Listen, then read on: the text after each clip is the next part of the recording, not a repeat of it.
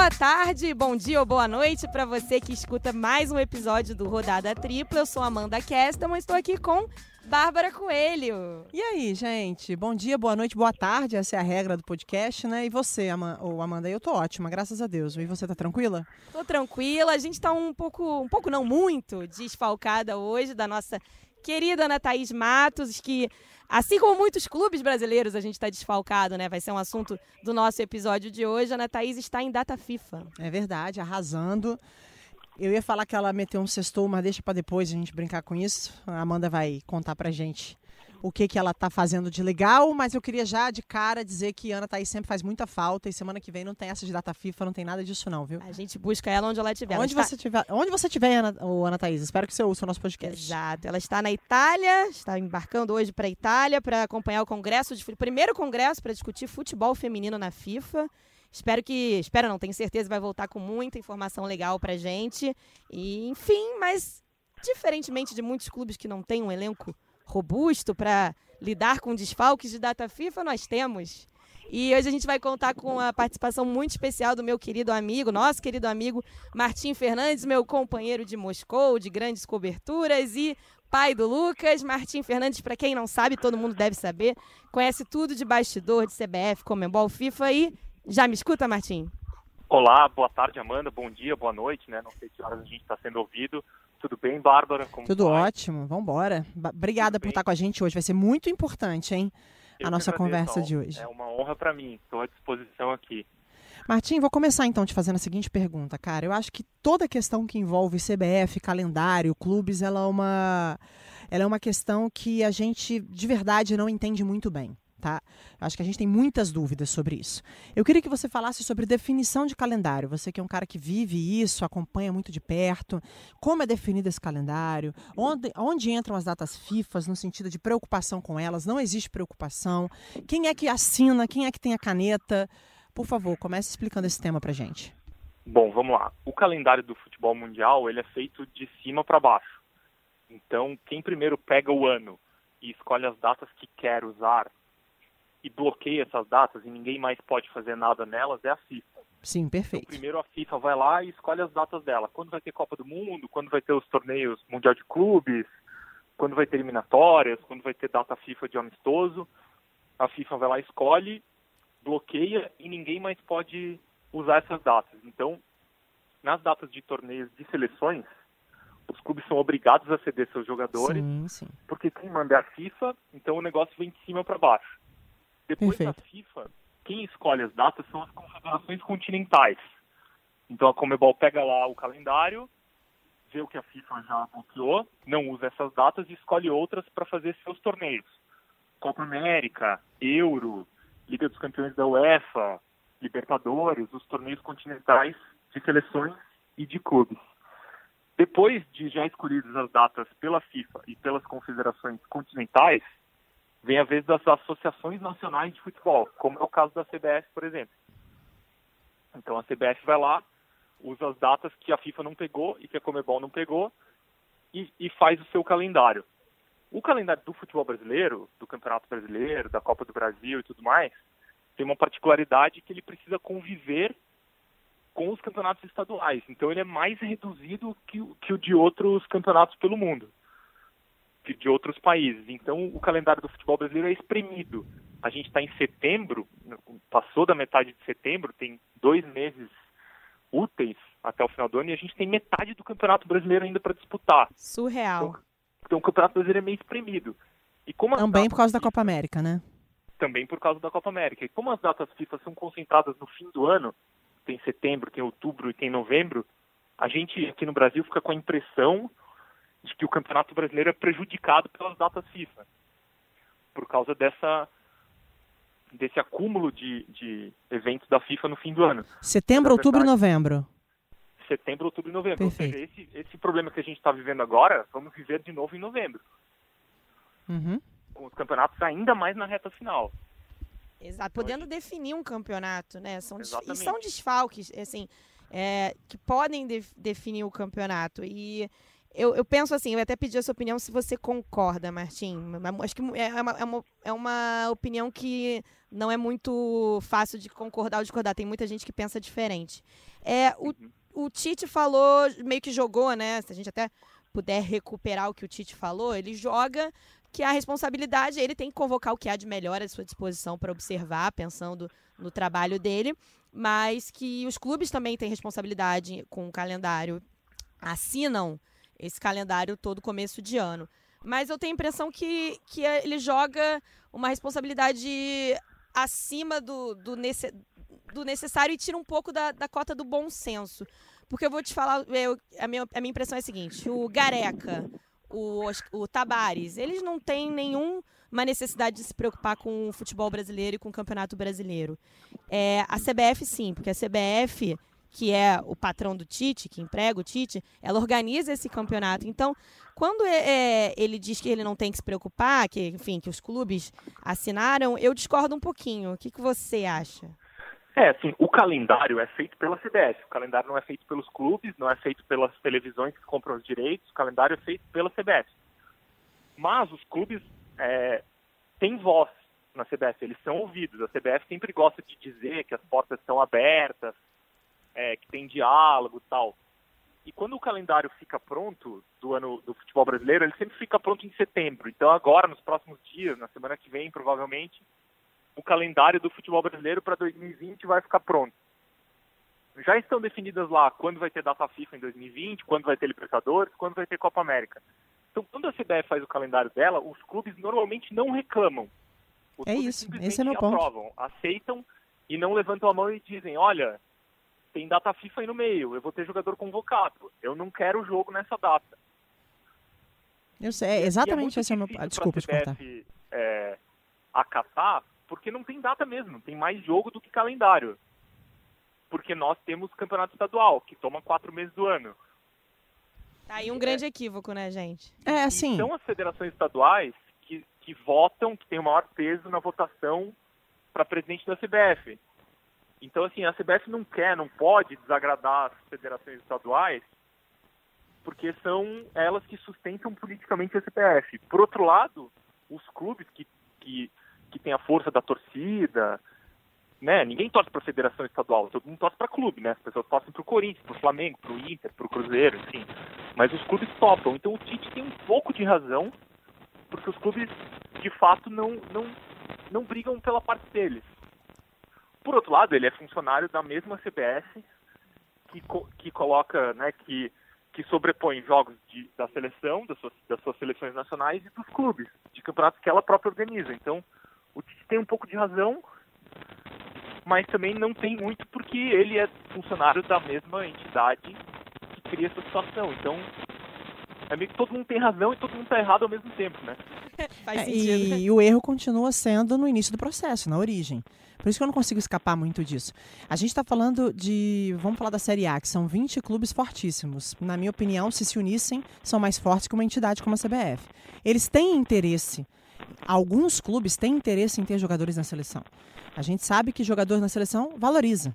Você não está falando de um Flamengo, você não está falando de um Palmeiras que não foi prejudicado, você não está falando, de repente, de um Santos que nesse momento se vê brigando pelo Campeonato Brasileiro. Mas outras equipes têm sim interesse em ver seus jogadores na seleção, porque isso em meio a campeonato acaba também contribuindo para que esse jogador valorize na, num determinado, num momento muito importante, que ele esteja desenvolvendo um futebol bom no Brasil, que ele esteja numa boa fase. Então, eu acho que não há um interesse dos clubes em mudar o calendário. Esse é o meu ponto. Não há um interesse. Quando eu falo assim, ah, o o, o clube faz, os clubes fazem o campeonato, não é na forma literal do que eu estou dizendo, porque eu sei que não é ele uhum. que vai lá e define as datas. Mas ele concorda, ele assina, porque não há, na minha opinião, uma, um, um grande interesse por mudança.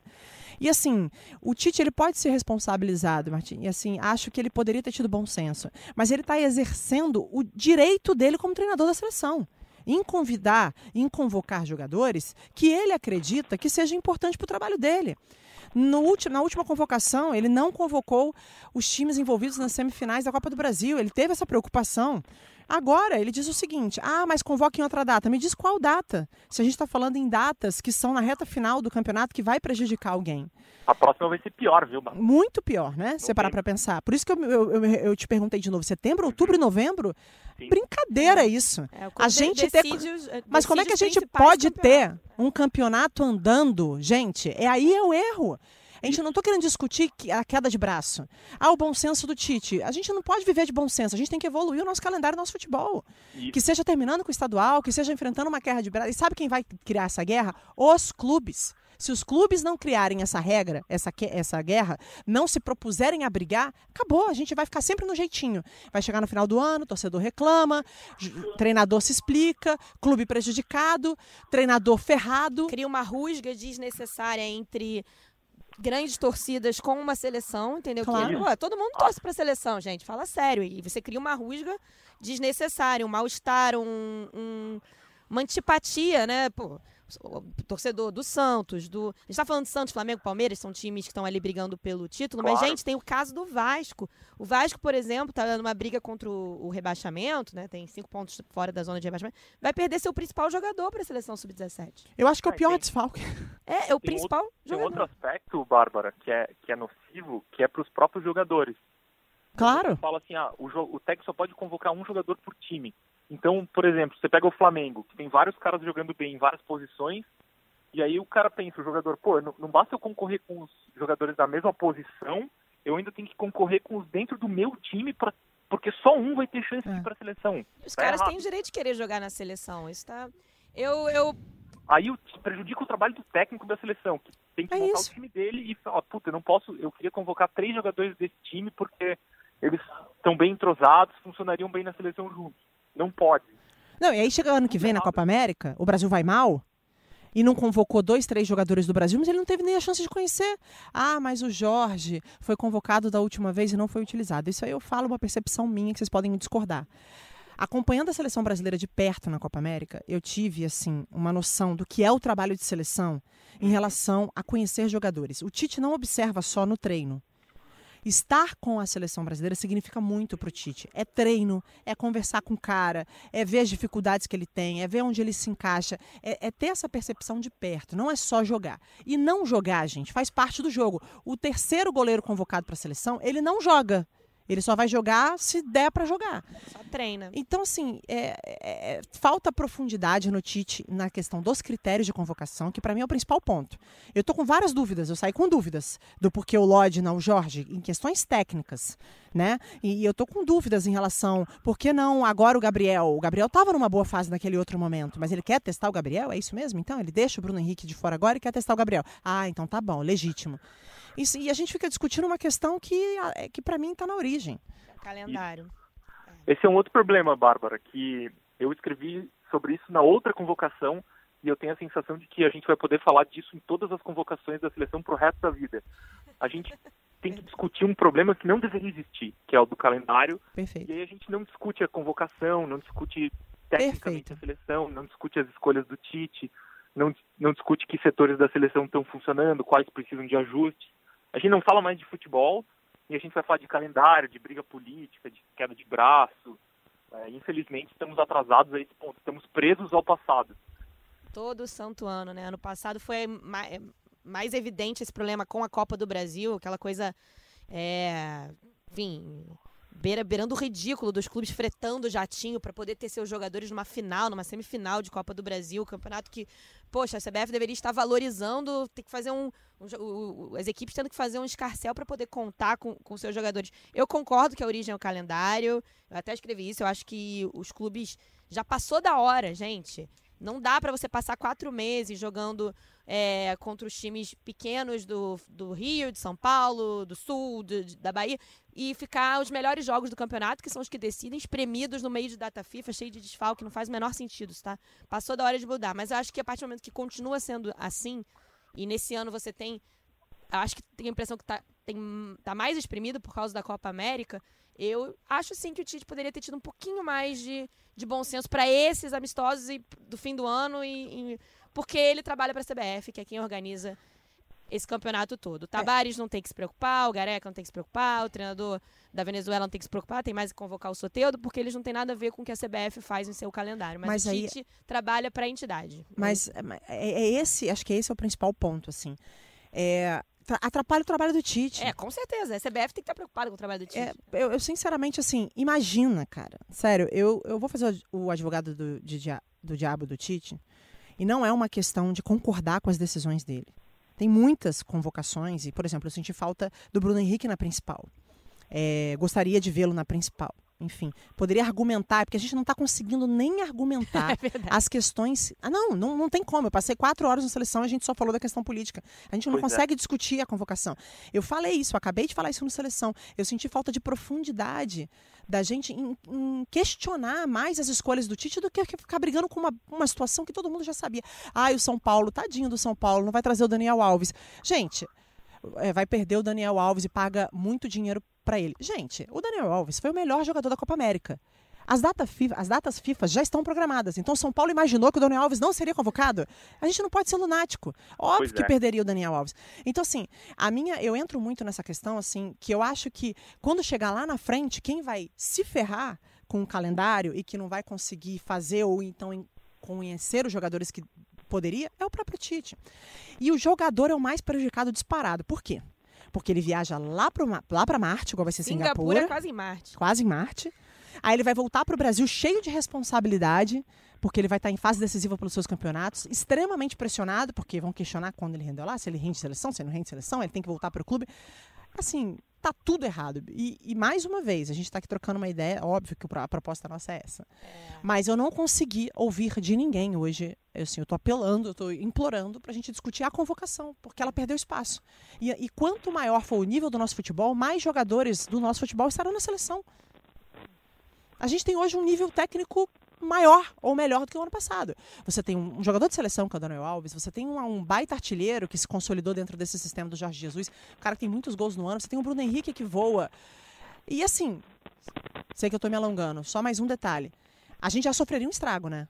Porque a Rascaeta já estaria fora, é, falando do futebol brasileiro. É. Soteudo, que para mim é o principal jogador do Santos. O Berril, convocado também. Vamos levantar aí os nomes, né? Porrada, gente, é, Gust é, Gustavo Gomes, Gatito Borja. Fernandes, Borja. Então a gente está sempre sendo prejudicado. É, Derli Gonzalez. Martim, mas pro ano que vem já tem mudança, né, pro calendário. O que, que vai rolar pro ano que vem? Você que acompanha muito boa. isso. Que as da... esse problema que a gente está vendo agora não vai ter, que é data FIFA. E no ano que vem é especialmente importante porque não tem amistoso. Ano que vem é eliminatória. Então em março começam as eliminatórias para a Copa do Catar. Tem jogo em março, em junho, em setembro, em outubro e novembro do ano que vem nessa, nesses momentos o Campeonato Brasileiro e a Copa do Brasil vão parar. Então não vai ter desfalque por causa de convocação do Tite para essas datas FIFA. Porém, no ano que vem tem Copa América e tem Olimpíada, se o Brasil se classificar, né? Ué, ué, ué, então, vai ter na, em junho, entre junho e julho, a Copa América do ano que vem é maior, hein? Vai ter uma mudança de formato. Ela vai começar no dia 12 de junho, se não me engano, e terminar no dia 11 de julho. Então vai durar um mês. E o campeonato rolando? Com o campeonato rolando. A deste ano durou três semanas, a do ano que vem vai durar quatro. Então vamos, jogadores convocados para suas seleções, inclusive para a brasileira, vão perder ali seis a oito rodadas pelo menos. Então não vai ter esse problema agora que tem todo mês de data FIFA, mas vai ter um problemão ali em junho, julho, no começo do Campeonato Brasileiro. E, e a CBF, ela ela tá preocupada com isso, o Martinho, o pessoal que você que tá lá dentro, conhece as pessoas, eles, eles enxergam com preocupação um dia de convocação em que a grande parte da torcida brasileira não curtiu a convocação de nenhum dos seus jogadores do seu time por conta de desfalque. A CBF se preocupa com isso? Sim, é, a CBF se preocupa com isso. Essa, a, a administração que, que entrou agora, em abril deste ano, é mais preocupada do que as anteriores mas não ainda não conseguiu é, resolver chegar à solução de um problema. A solução vai ser ou cortar muita data de estadual, é, esticar mais o Campeonato Brasileiro é, ao longo do ano. O Campeonato Brasileiro esse ano começou em maio, quase em maio, né? Final de abril, começo de maio. Talvez ele tenha que começar antes. É, no ano que vem isso já vai melhorar um pouco, né, com, essa, com o corte de duas datas nos estaduais, que vão das atuais 18 para 16 datas, mas ainda é suficiente. Então, assim, a CBF se importa, mas não muito, não ao ponto de resolver, de resolver o problema. É, meu palpite, assim, feeling, depois de conversar com algumas pessoas lá, é que no longo prazo isso vai ser resolvido. Mas eu acho que não vai ser resolvido nem no ano que vem, nem no próximo ainda. Então, Martim, que bom poder falar com você. Eu, eu, o prazer é meu. Eu fico feliz que você acabou de me trazer uma unha de esperança que eu não tinha, de entender que a gente tem uma entidade que pensa num futuro. Acredito que não seja fácil, até politicamente mesmo, de resolver esse problema. É, isso é uma questão não só do nosso futebol, mas uma questão do nosso país. Então, você só me deu uma esperança que vai até melhorar mesmo. Vou até tomar um negócio hoje, porque é, é sério, é muito. Vamos é, brindar, vamos brindar. A gente gosta muito do que a gente faz, né? A gente aqui a gente acompanha rodada após rodada e vai ser um fim de ano triste. Vai. A gente vai ter uma reta final de campeonato brasileiro triste, essa é a palavra. Mas não por, é, é por isso que eu estou falando, é, eu fico tanto batendo nessa tecla de calendário, de calendário, parece que eu estou defendendo. Não, eu não estou defendendo, eu estou realmente chateada com o que poderia ser a nossa reta final de ano e não vai ser. Mas é, espero que a, é alguém tenha o interesse de mudar né? isso para jogadores que estão arrebentando nos times brasileiros e não tem chance porque a gente, nós, a imprensa, a torcida fica, por favor, não convoca jogador que atua no Brasil. Pô, como assim? O cara tem o direito, né? Tem o, o sonho de todos eles. Né? De, todo mundo quer, quer chegar na seleção, quer jogar uma Copa do Mundo e aí não pode porque joga no Brasil. É um contrassenso.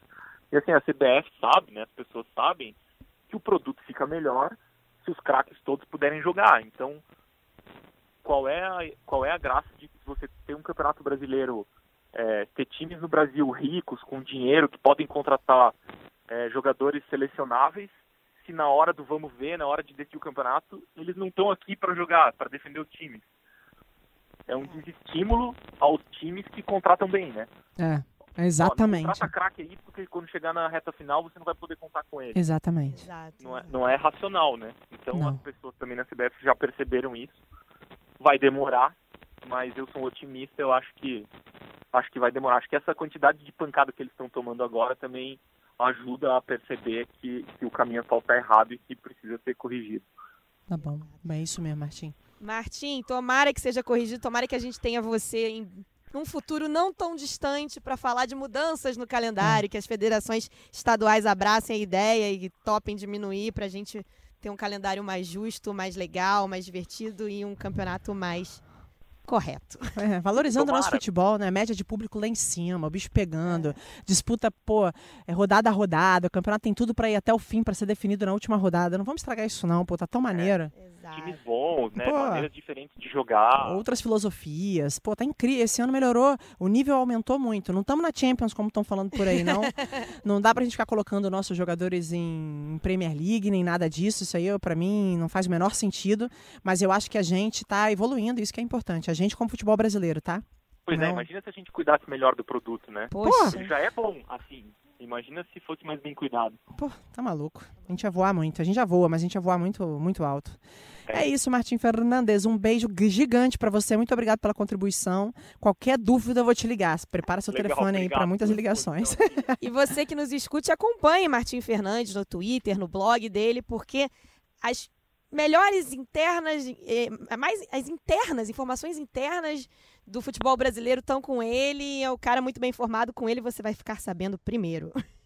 Vamos então ao nosso segundo tema de hoje. Vamos falar um pouco sobre o Atlético Paranaense, mas não só do título da Copa do Brasil.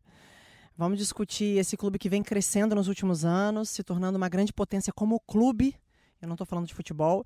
E a Nádia Mauad, uma grande representante desse estado, do Paraná, está acompanhando os clubes de perto. Esse ano acompanhou todos os possíveis e impossíveis jogos do Atlético Paranaense. Está dentro do clube diariamente também fazendo treinos, acompanhando de perto, tem bastidores. Vai conversar ao vivo com a gente agora.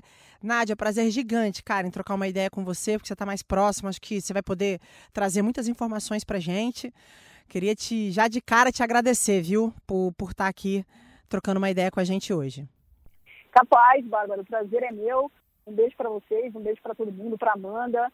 Prazer estar aqui falando do Atlético Paranaense, que tem crescido demais nos últimos anos, e esse título da Copa do Brasil vem para coroar todo o trabalho que está sendo feito de crescimento do Atlético.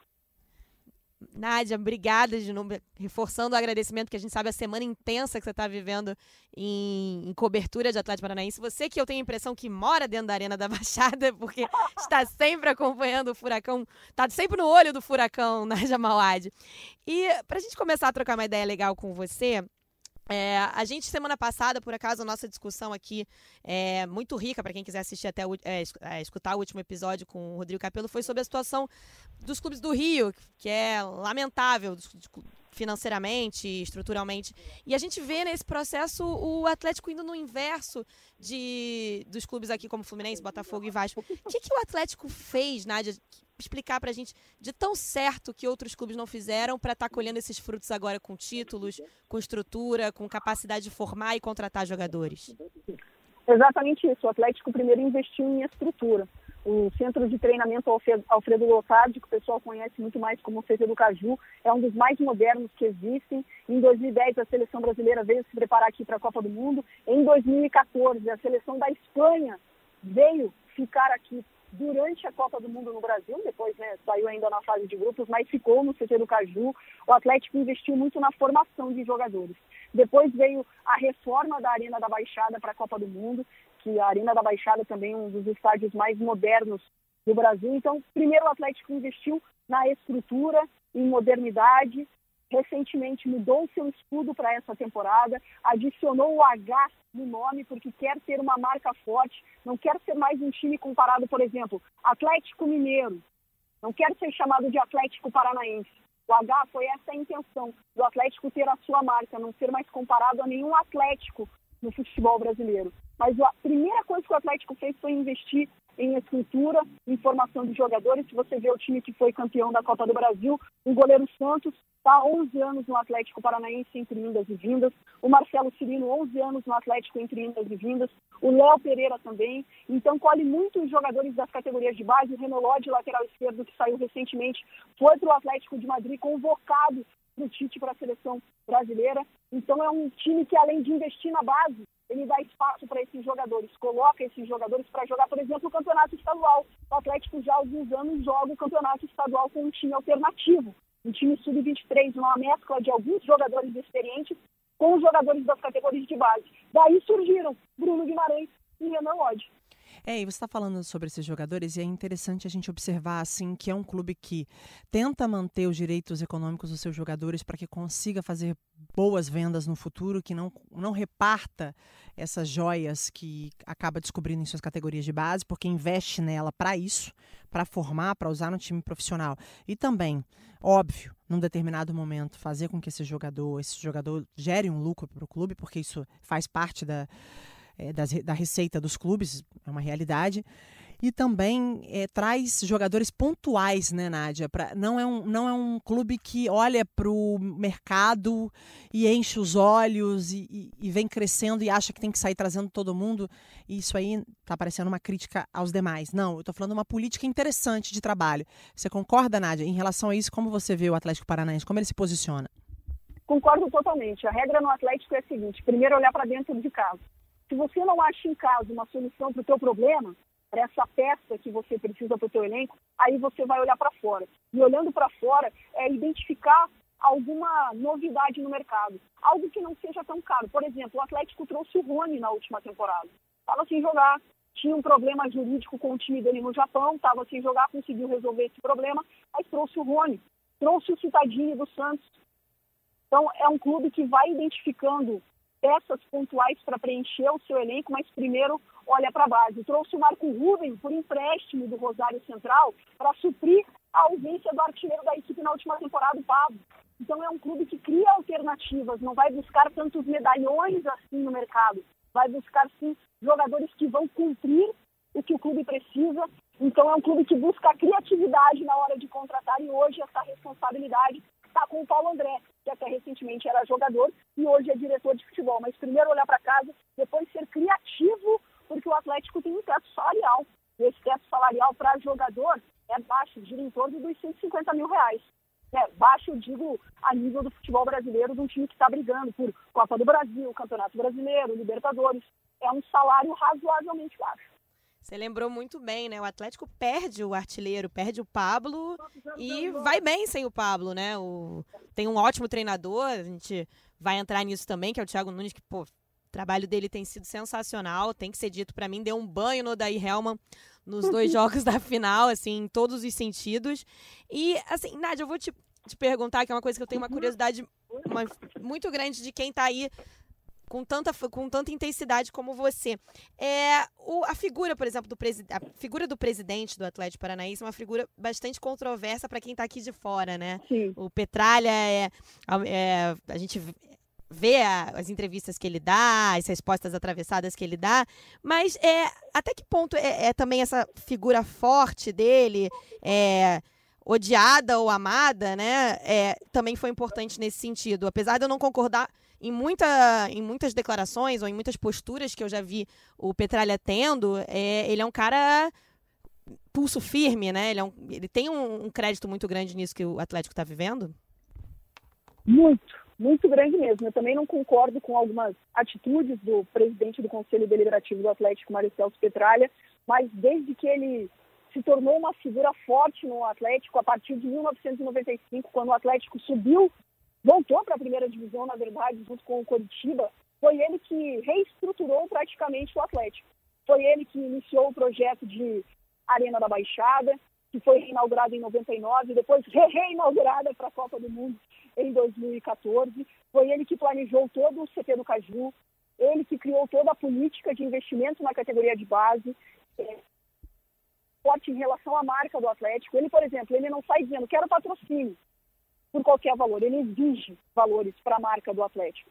Então, ele tem sim muito crédito para o Atlético estar onde está hoje. Porque se você for ver, a partir de 2000, o Atlético foi 2001, campeão brasileiro, 2004, vice-campeão brasileiro, 2005, finalista da Libertadores.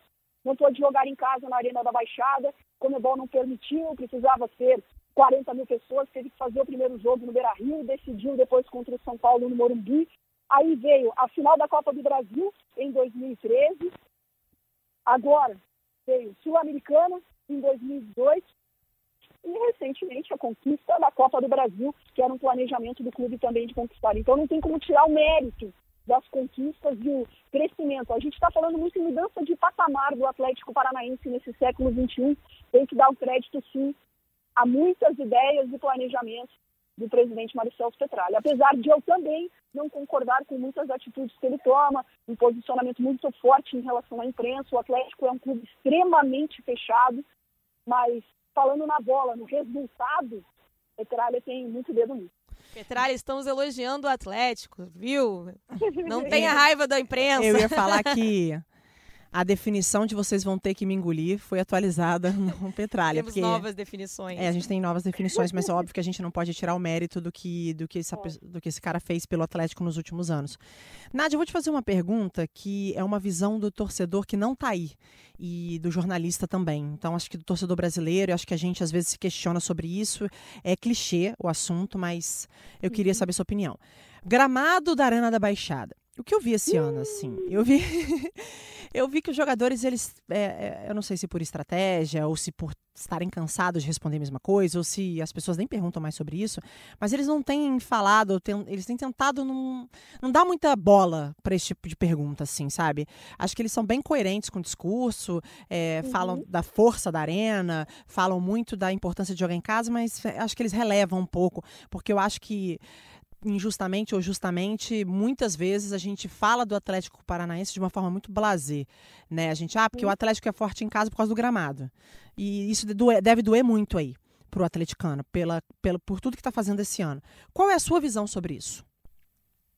Olha, Bárbara, o Atlético sempre foi um clube forte dentro de casa. Sempre. Se você pegar alguns dados do Atlético nas últimas edições do Campeonato Brasileiro, desde a era dos pontos corridos, sempre foi um clube que teve é, um aproveitamento dentro da Arena da Baixada superior a 65%, chegando a 70%.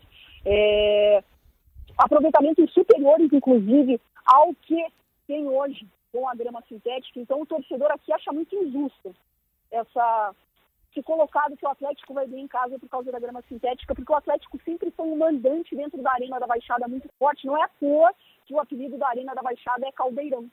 Sim. sempre a torcida fez uma pressão muito forte, muita gente fala que é difícil de jogar aqui na Arena da Baixada. A grama sintética foi instalada recentemente, fevereiro de 2016.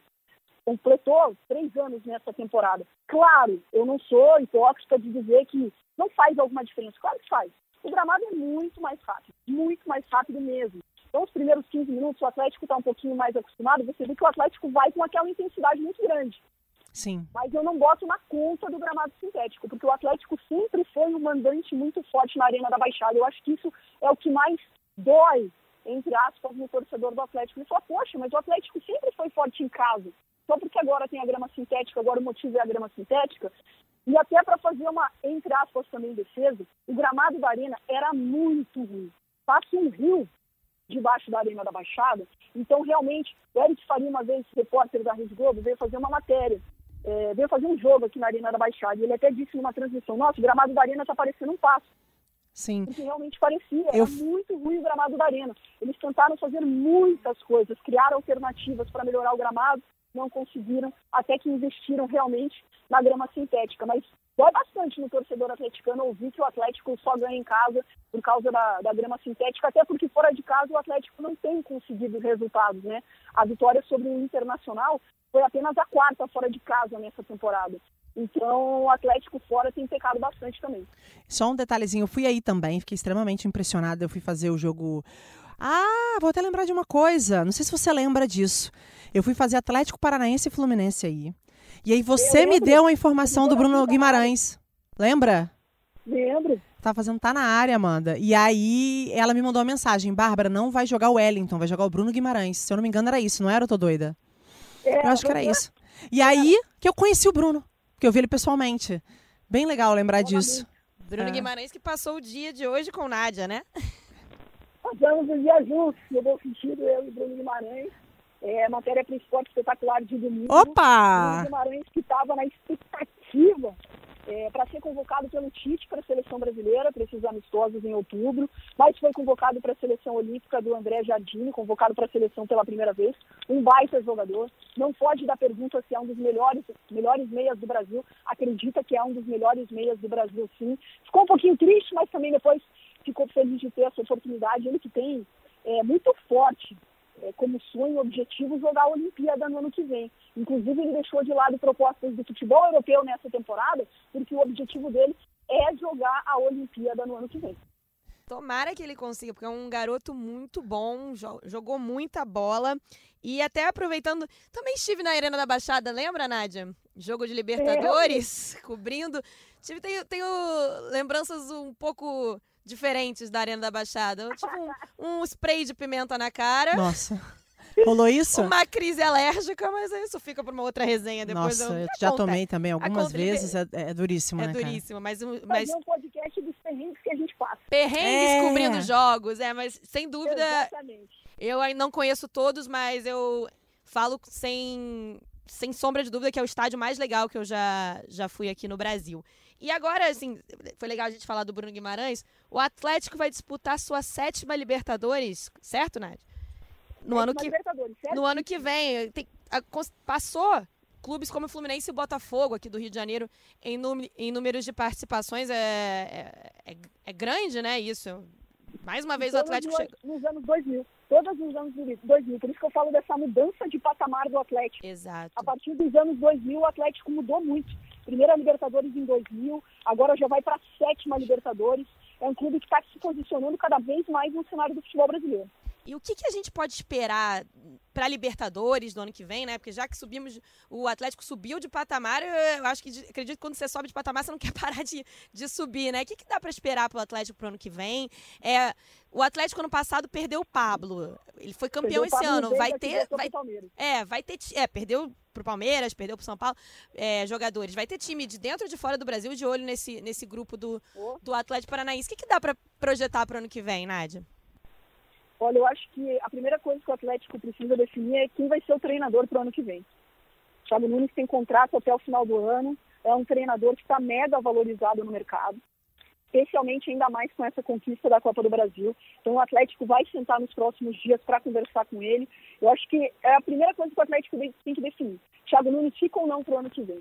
Eu sei que ele sempre teve uma ideia de ficar no Atlético até 2019, mas hum. ele criou um relacionamento, um laço, uma sintonia com a torcida e com o time muito grande. E aqui no Atlético, ele até recentemente deu uma declaração que estava cansado, exausto, com problemas de saúde, porque treinador aqui, ele não é só treinador que vai lá dar treino, palestra, enfim. Ele é head coach.